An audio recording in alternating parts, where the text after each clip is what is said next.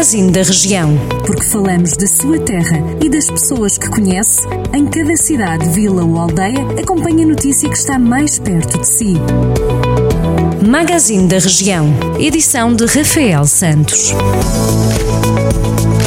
Momento agora para percorrermos alguns dos conselhos do distrito de Viseu e começamos por Moimenta da Beira, onde o atual Parque da Neta, em Alvite, vai passar a chamar-se Parque da Liberdade Coronel Diamantino Gertrudes da Silva, onde vai estar também o busto do Capitão de Abril.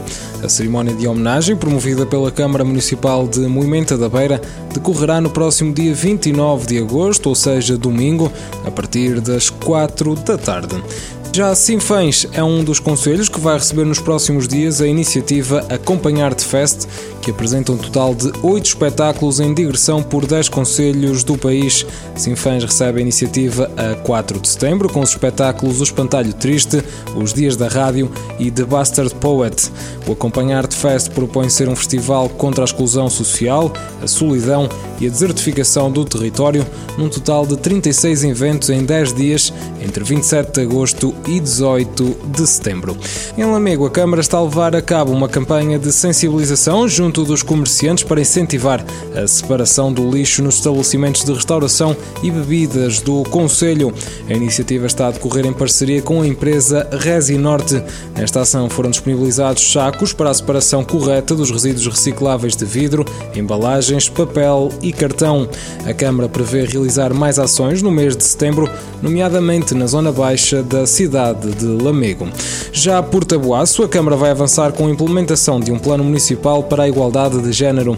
O anúncio foi feito esta quinta-feira, assinalado como o Dia Internacional da Igualdade Feminina. O protocolo foi assinado pela autarquia em conjunto com a Comissão para a Cidadania e a Igualdade de Género. A Câmara comprometeu-se a executar políticas de promoção da igualdade no território. Por fim, a Escola Superior Agrária de Viseu vai abrir 10 vagas para a segunda edição da Escola de Queijeiros, que vai abranger também escolas de Coimbra e Castelo Branco. A turma de Viseu irá dedicar-se sobretudo ao queijo da Serra da Estrela.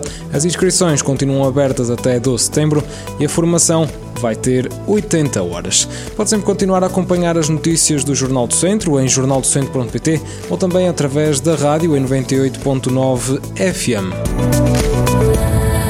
Jornal do Centro, a rádio que liga a região.